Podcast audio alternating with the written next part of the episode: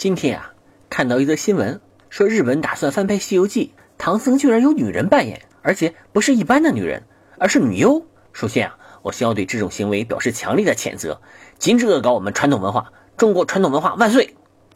但是，假如唐僧是女优，啊，确实是挺好玩的。唐僧会对妖精们说什么呢？啊，对，就是那句：“你追我，你追上我，我就让你嘿嘿嘿。”哎呀，小哥的段子真是万能的呀！还有啊，在某些集里，妖怪把唐僧洗干净准备吃了的桥段，恐怕就得稍微改一下了，要改成把唐僧洗干净之后，忽然就不想吃了。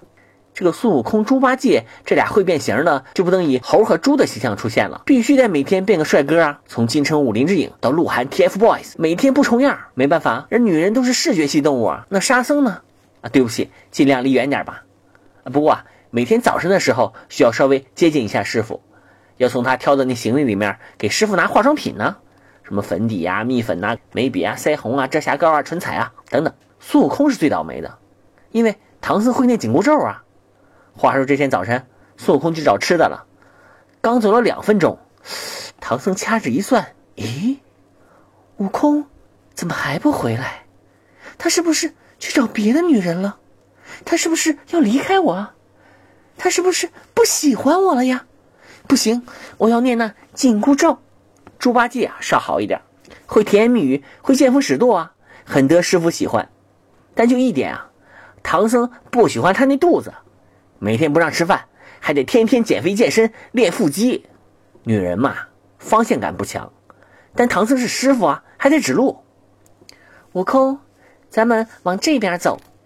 师傅，那边才是西啊。我说是这边，就是这边，走。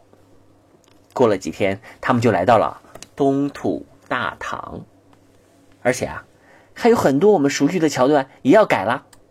比如说吧，三打白骨精这集，白骨精刚刚出现，刚对孙悟空抛了个媚眼儿，唐僧就怒吼一声：“小骚货，敢勾引老娘的男人！”